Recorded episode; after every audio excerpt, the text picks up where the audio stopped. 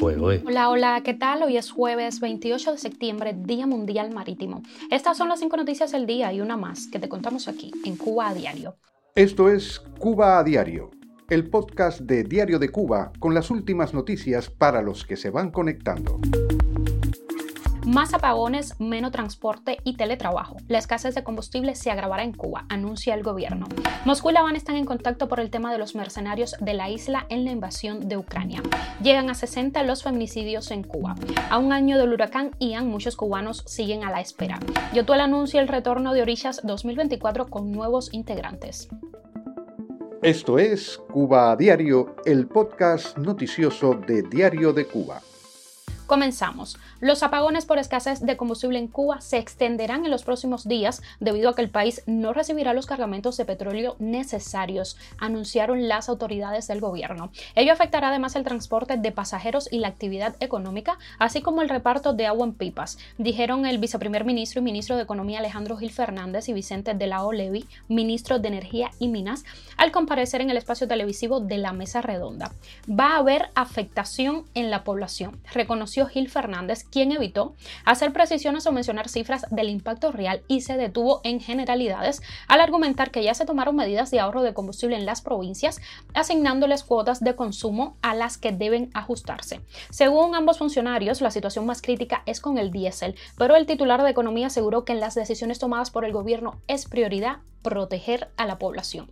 No podemos mantener los mismos niveles de transporte, dijo, sin precisar a cuánto llegará esa reducción, aunque mencionó que ello afectará al transporte local de pasajeros, el interprovincial, el de los trabajadores, el ferry a la isla de la juventud, pero protegerá el servicio de ambulancias, los necrológicos y el traslado de turistas, así como de mercancías. En cuanto al uso del diésel existente, indicó que estamos protegiendo lo más posible la agricultura en referencia a que habría habido una buena siembra de las cosechas del invierno o campañas de frío que no podemos perder.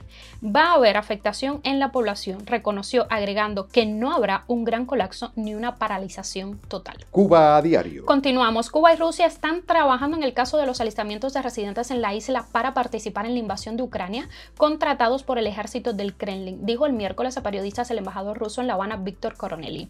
En los primeros comentarios sobre el tema de un funcionario de Rusia en la isla, el diplomático dijo que su embajada estaba informada sobre los cubanos que habían ido a Rusia a prepararse militarmente, reportó Reuters.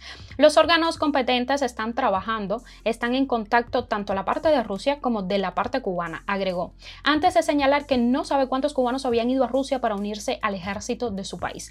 El gobierno cubano se vio obligado a reconocer en agosto la existencia de una red de reclutamiento de cubanos tras las denuncias de dos jóvenes que usaron las redes para alertar de que habían sido engañados para ir a Rusia y luego enrolados en sus fuerzas militares.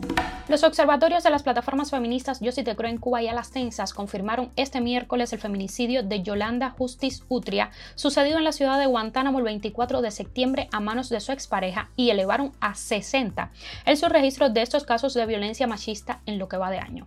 Aparejado a este hecho, se registra el doloroso asesinato por motivos de género del hijo mayor de Yolanda, Pedro Enrique Rodríguez Justiz, de 23 años de edad, publicaron los grupos independientes en Facebook.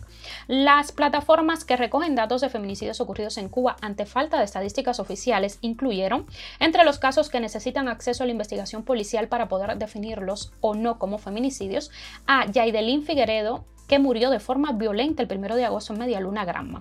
Además, el conteo parcial de los 60 feminicidios, Yo sí te creo en Cuba y el Observatorio de Alas Tensas tienen registrados cinco intentos de feminicidios, un asesinato por motivos de género, cinco casos que requieren acceso a la investigación policial. El de Yailén Bodaños Morales en Matanzas, Miriam y Sermon Pien Manzanillo, Flavia Herrera Rodríguez de La Habana, el Ballixi Pérez Álvarez de Santiago de Cuba y el de Yaidelín Figueredo de Granma. Cuba a diario. A un año del huracán Ian, muchos cubanos siguen a la espera. Tal es el caso de José María Puentes, de 86 años. El huracán Ian destrozó su casa hace exactamente un año, el 27 de septiembre de 2022. Desde entonces se ha sentido ignorado por las autoridades.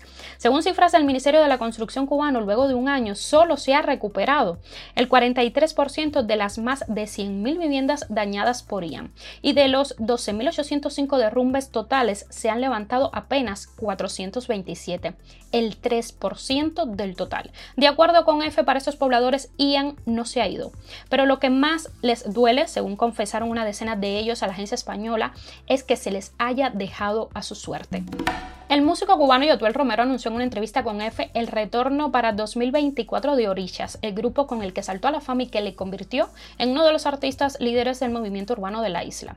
Seremos todos cubanos, indicó sobre la nueva etapa del trío que tendrán nuevos integrantes. Los sustitutos serán un artista que reside en España y otro que está en Estados Unidos, señaló sin dar más detalles. En las redes sociales han especulado que se trata del rapero Hugo González, conocido como Doble 9, y Angel Cuba, un sonero radicado en Madrid. Noticia extra, la red social X, anteriormente conocida como Twitter, es la plataforma en la que se disemina más desinformación, según ha señalado la Comisión Europea. El organismo ha pedido a las plataformas en línea que ajusten sus estrategias contra la desinformación a la realidad de la guerra en Ucrania y a la posibilidad de interferencia en las elecciones al Parlamento Europeo de 2024.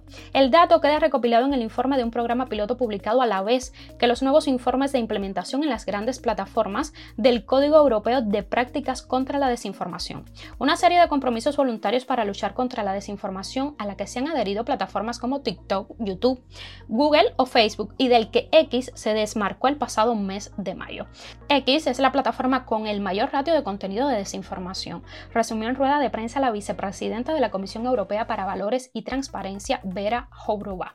Esto es Cuba a Diario, el podcast noticioso de Diario de Cuba. Por hoy es todo. Gracias por informarte con nosotros. Nos puedes encontrar de lunes a viernes en Spotify, Apple Podcast y Google Podcast, SoundCloud, Telegram y síguenos en nuestras redes sociales. Yo soy Nayar Menoyo y te mando un beso enorme.